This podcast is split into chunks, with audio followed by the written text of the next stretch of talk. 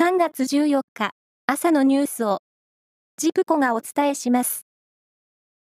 57年前、静岡県で一家4人が殺害された、いわゆる袴田事件で、無罪を主張しながらも死刑が確定した袴田巌さんについて、東京高等裁判所は再審、裁判のやり直しを認める決定をしました。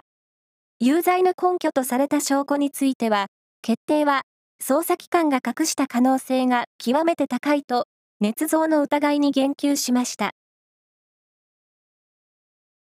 公安審査委員会は、オウム真理教の後継団体アレフに対し、団体規制法で義務付けられた活動状況の報告が不十分だとして、再発防止処分を出すことを決めました。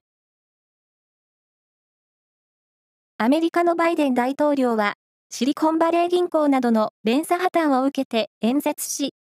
アメリカ議会などに銀行への規制強化を要請すると表明しました。地震の被害を受けたトルコに、パキスタンからテントなどの緊急援助物資を輸送するため、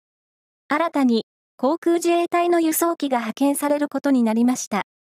これは外務省が発表したもので、今日にもパキスタンへ出発します。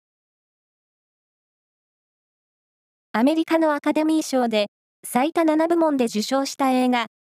エブリシング・エブリウェア・オール・アット・ワンスに出演し、アジア人で初めて主演女優賞に輝いたマレーシア人のミシェル・ヨーさんが、ついにガラスの天井を壊したと話しました。